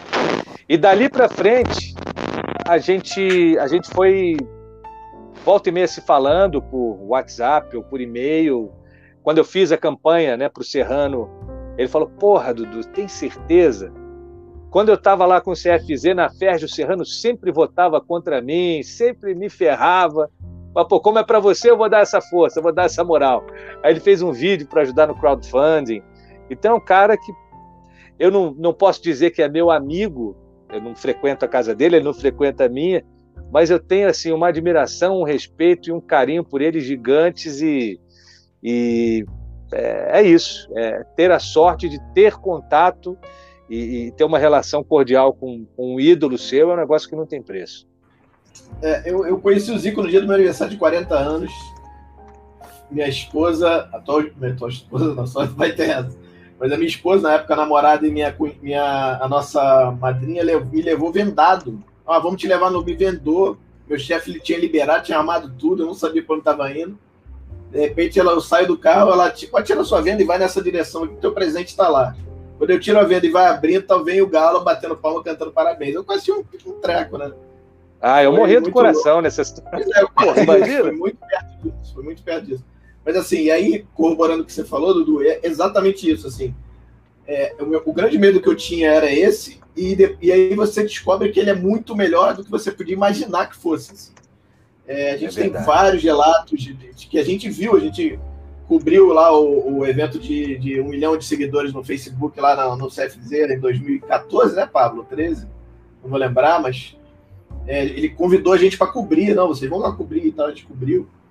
E, cara, ele foi. foi na, até, tem uma hora que acaba o jogo, que ele joga para os dois times, né? Meio como Coringa, os seguidores e tal, que foram lá, vem gente tudo quanto é lugar do Brasil, gente de fora do Brasil, inclusive. E aí, no final fica uma fila de uma hora e pouca gente, uma fila gigante no CFZ para pegar o ele atende todo mundo com um sorriso na cara, tranquilo. E aí, e aí, o menino que estava produzindo o evento falou assim: Ah, você quer que acabe? Ele negativo. Não, que cabe nada. Tum, tum, rindo, tirando foto. Ele ficou uma hora e pouca lá só. O jogo demorou 45 minutos, sei lá, ele ficou uma hora mais ainda só fazendo autógrafo e tirando foto. Ele é, ele é fantástico. Eu tenho uma tatuagem dele, mostrei para ele, inclusive na época, tinha acabado de fazer, mostrei para ele, ele fica todo sem graça. Não, que isso? Pô. Ele acha que ele não sabe, ele acha que não, morreu aí, não. Assim, eu não, acho quer que ver ele puto? Quer ver ele puto é ver com essa história de Deus. Quem é Deus, pô? Não sou Deus. É, é verdade. Eu chamo, puto. não gosto não, eu chamo. Mas enfim. Vamos lá, Pablito. É... Cara, agora eu já até me perdi aqui. Não, sou eu aqui, eu vou, vou puxar aqui. Não, você falou um pouquinho, um pouco tempo atrás, sobre a importância dessa administração, do como o Flamengo se transformou. Eu queria que você falasse um pouco do campo, do atual momento do Flamengo. Do que, que você vê, dessas tá. mudanças que o Flamengo sofreu, é, é complicado. Depois eu vou mostrar quando terminar. Vou mostrar. Você falou que essa história deveria virar livro. Para mim, virou livro. Um fotolivro oh, sobre legal. Lino. Depois eu mostro. Que bacana. Mas é isso. Eu queria saber de você sobre isso, sobre o atual momento do Flamengo. É, como é que é para você e também para você fechar esse gancho, como é que foi narrar o Carioca também, né? Boa, boa. Ó, primeiro momento do Flamengo. Eu acho que o Rogério é um técnico em formação. Talvez o Rogério ainda não tivesse tamanho para pegar um clube como o Flamengo, para pegar um elenco como esse do Flamengo, que é um elenco casca grossa, é um elenco de medalhões, não é um elenco é, assim tão fácil de administrar embora os mais velhos, ele mesmo fala, né, o Rogério na entrevista depois do título, que os mais velhos dão exemplo, que a conduta é muito legal, mas você vai lembrar lá atrás, Diego Alves deu trabalho para o Dorival, não é tão fácil assim lidar com esses caras, né? Tanto é que no livro eu conto isso. É... a vinda do Jorge Jesus para o Brasil, ela teve que ser é, precedida de uma preparação do terreno. Isso aí. O Júlio César que tinha trabalhado com Jesus do Benfica, falou com algumas lideranças do clube, do, do elenco, né? Ó, vocês se preparam que ele é grosso pra caralho, mas se vocês conseguirem suportar, esse cara vai fazer vocês ganharem. E do outro lado, também foi trabalhado com Jesus, ó, você vai você vai estar tá com um elenco aqui que os caras são pica, não, não dá para chegar com os dois pés no peito, vai com um pé e meio, vai tranquilo. Então, o próprio Marcos Braz me conta isso. É, aquela intransigência que se falava do Jesus em Portugal, aqui no Brasil a gente não viu. A gente viu um cara mais consciente do elenco que ele tinha. Eu não concordo muito. Eu acho que em muitos momentos ele acaba soltando os cachorros mesmo. E, e é isso. O Jesus conseguiu extrair muito desse time em pouquíssimo tempo. No caso do Rogério, o Rogério tem as convicções dele, ele faz algumas experiências, algumas bem-sucedidas, outras nem tanto. E o problema de você experimentar e estar tá buscando a formação de um time é que as decisões vão acontecendo. O título brasileiro veio, veio, mas podia ter escapado. Né? Aquela última rodada foi um desastre. É... Então eu acho que é um cara extremamente perfeccionista. O Rogério é aquele cara que beira a doença no estudo, no empenho, na dedicação. Ele é chatíssimo, é um cara que é, ele, ele busca muito é, alcançar aquilo que ele almeja. Só que o torcedor do Flamengo, eu acho que se o Maracanã tivesse recebendo torcida, talvez o Rogério não tivesse mais aqui para contar a história. Né? É possível. Porque treinar o Flamengo e lidar com a torcida não é moleza. A torcida do Flamengo é extremamente exigente e mais do que exigente, agora ela está mal acostumada. Ela viu um futebol ser jogado ali em Exatamente 2019, isso. que ela quer isso de novo a qualquer custo. Pô, ganhou de 3 a 0. Ah, mas não deu show, pô, que bosta, hein? Então é aquilo. Eu leio muito Moraes, que é uma figuraça, Moraes escrevendo sobre um amigo que estava em coma desde dezembro e voltou agora. Aí perguntando, né? Pô, como é que tá o Flamengo? Quando eu fiquei doente, eu não vi. E a galera, pô, é, não tá bem e tal. Mas peraí, Foi campeão brasileiro, ganhou o Carioca, não sei o quê, classificou antecipado na Libertadores, vocês estão reclamando? Ah, vai pra puta que pariu. Moraes, aquele jeitão dele, né? Uma figura, um cara que. É, é folclore, carisma, carisma total. Então é isso, eu acho que o Rogério, ele já, resultados ele já conseguiu, mas agora falta conquistar o coração da galera. E acho que o Rogério, quando eu vejo assim o Flamengo, claro que o Jorge Jesus também não era, tá? Mas eu acho que olhando para o Rogério, Rogério e Flamengo são duas coisas que não tem nada a ver. Ele não tem o. Você vê o Rogério ali à beira do campo, às vezes, de quando é jogo de Libertadores, ele vem mais arrumadão e tal. Mas são coisas que não conversam muito, entendeu? Eu acho que o Rogério, a identificação dele com o São Paulo é uma coisa tão, assim, estratosférica, que é muito estranho ver ele no Flamengo. Ainda vai levar um tempo. Ele vai ter que ganhar muito título para conseguir se identificar com o Flamengo. Mas mais do que título, acho que o que ele vai precisar fazer agora é fazer esse time jogar algo próximo do que se fazia em 2019. É impossível? Não, mas é muito difícil. Acho difícil dele conseguir, até porque a gente vai viver uma troca de guarda. Nós estamos falando de uma geração 8-5, Felipe Luiz é 8-5, Diego é 8-5, Diego Alves é 8-5, mas a gente vê que na base tem boas figuras subindo. Eu estou encantado com o João Gomes, não é só o Felipe Luiz, não. O João Gomes é um demônio para jogar bola, cara. O que ele corre. Espero que fique um pouquinho parece... de tempo no Flamengo, né? É um pouquinho, é, se, o tiver... se o Flamengo não tiver que fazer caixa rapidamente com ele, é, o moleque é muito. Ele sabe, saca cachorro novo que não sabe dosar o esforço, corre, sai fazendo merda em tudo que é lado. Ele é, é aquele um cachorro novo na vitalidade, entendeu? Ele é. tem a vitalidade de um, cachorro novo e um apetite fudido para jogar bola. Eu gosto muito de ver esse moleque jogar, muito. E a base tem muito menino promissor. Agora é aquela história. Você botar um menino para jogar num time que está certo, a chance dele vingar é muito maior. Agora, você promove um moleque e dá para ele o peso de ser uma solução, é bem mais complicado. Então, a, a manutenção desse time é importante, da base, Pensar que esses caras estão juntos praticamente desde 2019 já é um milagre, nenhum time no Brasil dura esse tempo todo. É ver quanto tempo isso vai durar. E sobre o Carioca, para mim, como é, é para mim é, a chance de narrar esse campeonato foi muito especial, porque o Campeonato Carioca é meu playground, eu fazia o álbum de figurinha da Block Editores lá da Manchete. Não sei se vocês se vocês fizeram esse álbum aí também. Tinha as figurinhas do Itaperuna, ainda, ainda era Porto Alegre ainda. Figurinha do Nunes no Volta Redonda. Tinha foto do é. Zagalo. Porra, era mó barato. Então eu vivo o Campeonato Carioca há muitos anos e nunca tinha tido a chance de narrá-lo para televisão. Então foi, cara, um tesão. E pegamos uma equipe que era praticamente uma turma assim, de primeiro, você vai conhecer todo mundo aí, Tosa. Mário Jorge Guimarães, Al Costa Júnior, uma galera muito rodada, muito experiente, o Lapa, galera toda ali de caminhão, pô, era um timaço. Eu não senti que eu estava fazendo parte de um negócio começando.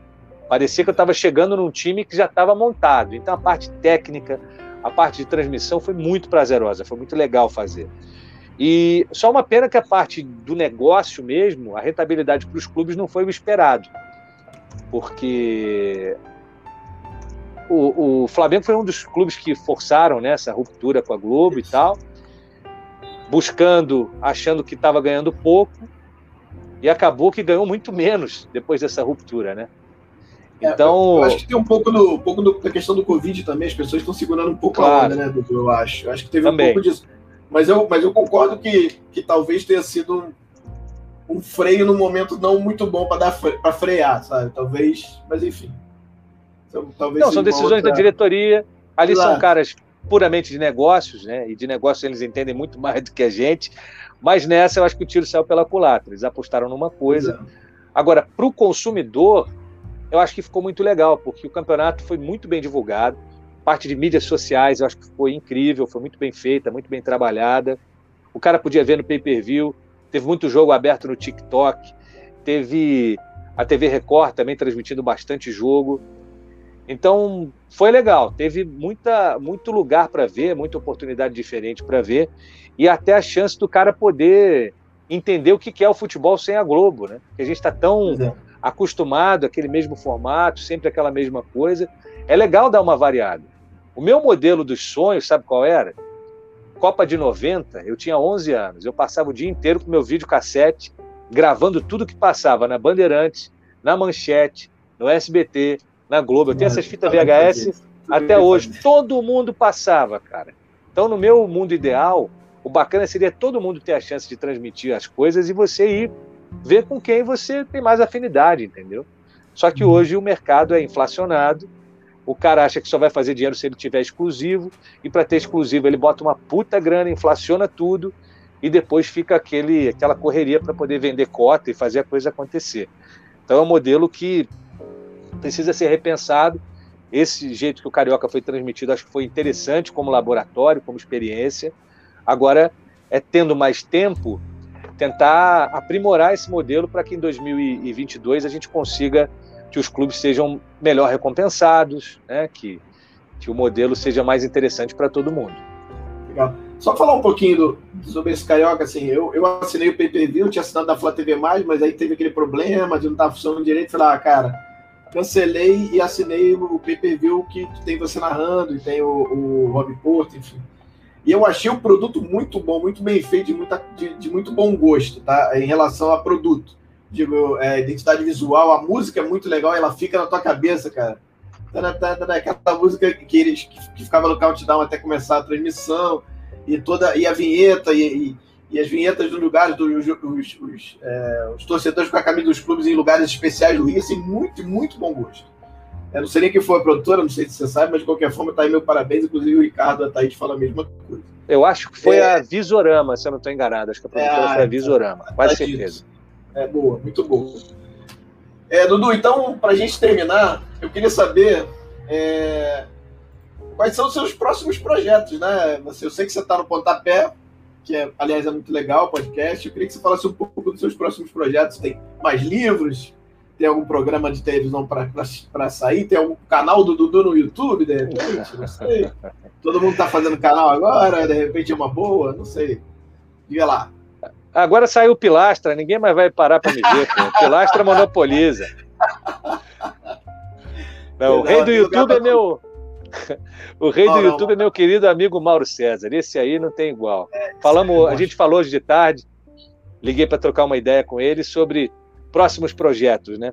Eu Isso. tô, cara, completando agora no sábado minha primeira temporada narrando para o One Football, que é um aplicativo alemão. Nossa que é viciante, porque é. você pode ver os jogos do alemão e do francês, cara, e tudo de graça. Numa época que a gente está segurando orçamento aqui, apertando dali, você tem um produto desse maravilhoso de graça é muito bom, né? Então, estou junto com o Gerd Wenzel, reencontrando um parceiro dos tempos lá de, de ESPN, e está sendo muito legal. Então, a gente está conversando já, a próxima temporada começa em agosto, ainda não está assinado, mas tudo leva a crer que a gente vai estar no, na próxima temporada do OneFootball. É, muito animado com o projeto, muito feliz. Mas o meu projeto número um mesmo, cara, eu vou te contar qual que é. É um garotinho chamado José Eduardo, popular Zeca. Ele vai fazer seis anos aqui e eu estou vivendo uma experiência bem diferente desde que eu saí daquele dia a dia de, de redação, de programa todo dia, de trabalhar todo final de semana naqueles horários malucos, fazendo jogo, fazendo jornal de noite, não sei o que e tal. Eu estou tendo a experiência de ser aquele pai praticamente full time, cara, tirando a hora que tem jogo, é... preparar café, arrumar para a escola, brincar pra caramba, porque meu pai, na época, ele nem trabalhava em Petrópolis, ele trabalhava em Juiz de Fora quando eu estava crescendo. Então, estou conseguindo dar para o meu filho um tempo de qualidade que eu não tive, meus irmãos não tiveram, porque eram outros tempos, né? É até engraçado, tem o um grupo lá dos, de, de, de pais e mães da escola, eu sou o único pai. Outro dia eu estava na reunião aqui, para não falar mentira, tem o pai, um dos pais lá é professor, então ele está no grupo, mas ele não entra muito e tal. Aí eu estava aqui nesse, nesse mesmo sala, aqui na reunião de, de pais. Meu filho entrou na sala e falou assim: Papai, por que você está nessa reunião só de mulheres? então, assim, a gente está numa sociedade muito misógina, muito machista. As pessoas olham, porra, mas a gente vira, a gente olha muito para a carreira, fica muito nessa loucura, nesse turbilhão. E agora eu estou conseguindo, esses últimos três meses, por conta do Carioca, eu viajei muito, né? Eu vivo em São Paulo, então fiquei muito na ponte aérea, fazendo esses bate-voltas para narrar jogo e tal. E, então foram três meses intensos, né? De muito trabalho em casa e de muito trabalho na rua. Então agora eu vou ter dois meses, cara, de sossego. Eu ia fazer a série C pelo Dazon, mas a gente infelizmente não chegou a um acordo aí de grana. Então eu vou, vou tirar para dar uma descansada. Agora junho, julho e agosto a gente volta forte aí com o OneFootball. E tem muito projeto, muita coisa aí para desenvolver, que está parado e que agora eu vou ter tempo de, de mexer mais. Um deles é o seguinte: o livro de 81 que eu fiz, eu gravei todas, as, todas essas entrevistas em áudio. E na época não tinha essa história de podcast, não tinha nada disso. Então já estou começando a separar os bifinhos, pegando essas entrevistas, separando o filé. Eu acho que vai virar uma série de podcasts aí. Não sei ainda de quantos episódios, mas o material é muito bom e está muito rico. Eu ainda não tive tempo de. Eu já, já são acho que trinta e tantas entrevistas, eu já devo ter fatiado, sei lá, umas 15, 16. As maiores, né? Agora tem umas menores. Depois de tudo isso fatiado, preparar um roteiro e mandar o bambu. Agora não sei para quando. A gente tem a, a, a, celebração aí dos 40 anos do Mundial em dezembro, os 40 anos da Libertadores em novembro. É, vou ver se, tendo tempo hábil, vou, vou lançar esse produto aí, que eu acho que é, tem muita coisa maneira que a gente não consegue botar no livro e que num podcast às vezes cabe, né? Histórias legais. Então vai ter muita coisa que não está no livro e vai estar tá nesse podcast. É um projeto que eu comecei a mexer muito no começo do ano, depois eu parei. Mas agora eu estou tocando isso. E eu também comecei, no, ano passado eu comecei a escrever a biografia da turma do Hermes e Renato. A gente acabou interrompendo o projeto por um tempo. estava muito enrolado com outras coisas. Agora eu acho que também é o momento da gente começar a, trabalhar de novo nessa biografia. Então, esses dois meses que a gente acha que a gente vai descansar, segura, nego. Aí vem. Não descansa. Cara, antes da gente terminar, é, já, já te agradecendo aqui, é, a gente separou, a gente pediu para a galera no chat fazer umas perguntas. Eu vou pegar aqui cinco. E, e não, Fica à vontade, quantas, quantas forem. Ah, maravilha. É, vou, a primeira vai ser o do Márcio Fonseca. Vou botar aqui ele pergunta, ele, ele faz uma pergunta se, falando de campo, né? Se você acredita que acertando o sistema defensivo a gente consegue levar mais uma Libertadores ou vai ter que ficar aí mais tantos anos esperando? Não, eu acho que dá, cara. Eu acho que dá, dá sim. O nível da competição a gente viu, ele é muito parelho. Só que ela não permite erro. E se chegar nas oitavas de final tomando o gol do jeito que toma, eu acho difícil. Mas o Márcio pergunta: se acertar o acertando o sistema, é o melhor time da América do Sul, seguramente. Não tem outro ah, time igual. A gente entrevistou o Bernardo, você falou até que você chegou a, a, a ver e tal. É, a gente. Ele fala exatamente isso. Ele fala com, com a média de gols que o Flamengo está tomando Libertadores, não ganha nada. Não, não, se bobear, fica nas oitavas, porque o time tá uma peneira, né? É, vamos lá. É, o, o Hansen faz uma pergunta aqui que é o seguinte: como era trabalhar na TV, onde a maioria dos colegas eram de São Paulo não tem jeito, rola um bairrismo.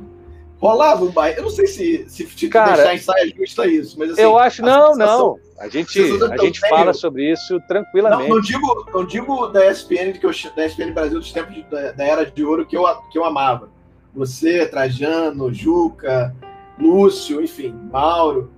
Mas essa que tá agora, que, que enfim, eu não posso nem falar porque eu não acompanho, cara. Eu, eu não assisto ah, então... mais, para ser muito honesto. Pois é, ficou, eu, eu via, bem... eu via, eu via muito enquanto o Maurão estava lá. Acabava o jogo do Flamengo. Será que é daqui que é esse Rami que está vindo? Tô vendo o Ramizinho. Deixa eu ver aqui. Eu não tô te ouvindo mais, cara. Bota aí, bota aí, Pablito, teu. Deixa eu ver aqui. Não, não. Eu vou parar. Parou. Beleza, acho que parou. Tá Você me ouve aí? Ou sim, ou sim, maravilha. Tô te ouvindo, Segue, beleza então. também. Beleza, maravilha. Então, assim, eu, como a, a sede da TV é em São Paulo, muitas pessoas são de São Paulo, é natural que haja um assunto maior sobre o lugar que as pessoas estão vivendo, né? Isso aí é fato, não tem como brigar. Mas a gente brigava. Eu, Maurão, Maurão Lúcio, e assim, não só por Rio de Janeiro, por outras praças, Minas Gerais, Paraná, vamos falar das outras coisas, né? Mas o que, que aconteceu, especialmente depois que a questão do Ibope chegou na TV a cabo, a, a qualidade piorou muito, né? Fica nessa coisa, ah, a Fox está fazendo aquilo ali e dá resultado. Então, vamos tentar fazer a mesma coisa. Pô, só que o cast que a ESPN tinha não era para isso, né? Uma é. galera, porra, contra bagagem. Não é aquela coisa de polemizar por polemizar. E aí fica aquela aberração, né? Não, não dá certo, não é a vocação. E aí começa a apelar para uma galera que não tem nada a ver, e aí acabou do jeito que acabou, né? Mas é isso, é... rola um pouquinho desse bairrismo, Hansen, mas não é, eu não acho que seja uma coisa deliberada. Vamos só falar disso. Não, tem muito pelo fato de ter mais gente aqui, do canal ser aqui. Então, isso acontece. Não acho que seja uma coisa deliberada, mas há, claro, a pauta do Ibope, da audiência, acaba interferindo muito no que vai ser discutido. E é uma pena, né? Porque a gente viveu uma época lá em que a gente a única preocupação era fazer jornalismo de qualidade e trazer temas legais, fazer um loucos por futebol, fazer um Brasil da Copa do Brasil, era uma outra pegada, uma outra filosofia, mas os tempos mudaram, infelizmente. Passar aqui do Júnior Fonseca, eu acho que você mais ou menos já, já, já até respondeu quando você fala que você consegue se focar a ponto de, de sair do corpo e, e, não ver os clubes. Mas se você narrar essa final, cara, como é que você, você acha como é que você, você conseguiria dissociar do, do rubro negro? Do rubro? Acho que Acho Cara, que eu acho mas... que seria, acho que seria mais ou menos o que vocês viram ali na final da Recopa. Recopa, né? Foi ótimo. Seria mais ou menos aquilo ali. Valeu, obrigado. Não, seria aquilo ali. Legal. Deixa eu ver que eu acho que é isso, cara. É porque assim, tem um monte de perguntas, só que você já respondeu e eu não quero voltar a elas.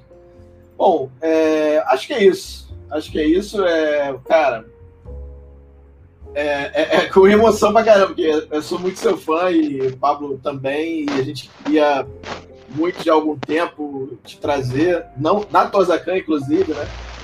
Mas maravilhoso pra gente. Queria agradecer muito a você, muito, muito mesmo. Espero que você tenha curtido. É, Pablito, dá aí seu boa noite. Fala aí pro tudo que você quiser a respeito e vamos que vamos. E agradecer a galera também que tá aí no estádio pra ele. Eu acho Não, que é o teu, eu acho que é o teu que tá correndo. Tá, mas já, já tá terminando, cara. Fica tá. tranquilo. é, queria te agradecer, Dudu. Primeiro, pela gentileza, pela sua humildade. É, é muito legal a gente ter alguém que a gente se espelha, que a gente gosta, com as suas características. Você é um sujeito muito tranquilo. Você, o que passou para a gente hoje aqui no Pilastra, é o que a gente vê você nas programações, é o que a gente vê quando conversa com você em off. Então, eu estou muito satisfeito de, de, você ter aceitado. É um privilégio para a gente ter você aqui. Acho que é, a repercussão vai ser a melhor possível, tenho certeza. Quem não pôde ver, vai ver depois, gravado. É, muito obrigado por você ter vindo, de verdade, muito obrigado mesmo. Espero que a gente se encontre mais vezes nesse caminho da profissão. Ah, vocês estão fodidos, me convidaram, eu vou voltar, cara. Segura aí. Opa! Eu que agradeço, eu que agradeço. Pô, vocês me receberam com o maior carinho, palavras que me deixam aí até sem graça. Mas eu quero parabenizar vocês, porque o trabalho que vocês fazem é muito legal. E ele tem um elemento que cativa as pessoas, que é a paixão. E não é a paixão pelo clube, é o tesão com que vocês falam sobre o que vocês falam. Isso aí, cara, é, você não precisa de, de nada assim. Não existe nada mais sofisticado do que isso. Você fazer o que você faz com paixão, com emoção, é, dando voz às outras pessoas. Eu até peço desculpas, eu sou meio cegueta, eu estou sem óculos aqui. Eu vi que chegou muita pergunta legal, várias entraram aqui no, no gerador de caracteres. Depois eu vou ler tudo com calma, direitinho. É, já mando um abraço para todo mundo que participou, todo mundo que viu. Sei que tem gente aí do Brasil inteiro acompanhando. Agradeço muito o carinho de todo mundo. Muito é, feliz aí com o teu convite, Tosa, com o teu convite, Pablo. É, só agradecer e torcer para que a gente tenha outras oportunidades para bater esse papo, quem sabe até pessoalmente, né?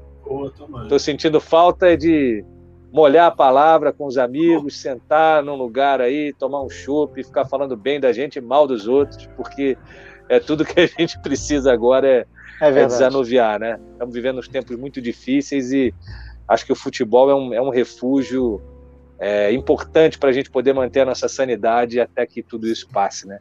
Obrigadão, gente. Obrigado demais. É, galera, obrigado a vocês todos que estiveram aqui com a gente. Uma hora e meia de programa, o Dudu ficou aqui, passou rápido, né? Até. É uma honra muito grande para a gente ter ele aqui. É uma honra muito grande para a gente ter vocês aqui com a gente até agora. Não esqueci, o Dudu, Dudu tem um livro que a gente vai sortear, a gente vai falar com ele em off aqui, a gente vai ver direitinho como fazer. Já agradecendo a ele mais uma vez. Agradecendo Vamos fazer o sorteio pelo, pelo Pilastra, pelo, pelo isso, Twitter do Pilastra. Isso. A gente pede para seguir ele também. Será que precisa, né? Que tem bastante seguidor também. Mas enfim. É, brigadaço, Dudu. Obrigado a todos aí. E até segunda-feira com resenha P41 da tarde, que é o programa sem pauta, que a gente senta, bota todo mundo para dentro da mesa de debate, que é uma festa danada. É, e vamos falar do Flamengo ganhando do Palmeiras na estreia do Estado do Brasileiro, né? Por favor. Obrigado novamente. Obrigado, Dudu. Obrigado, Pablito. Tchau. Deixa eu, deixa eu tirar aqui.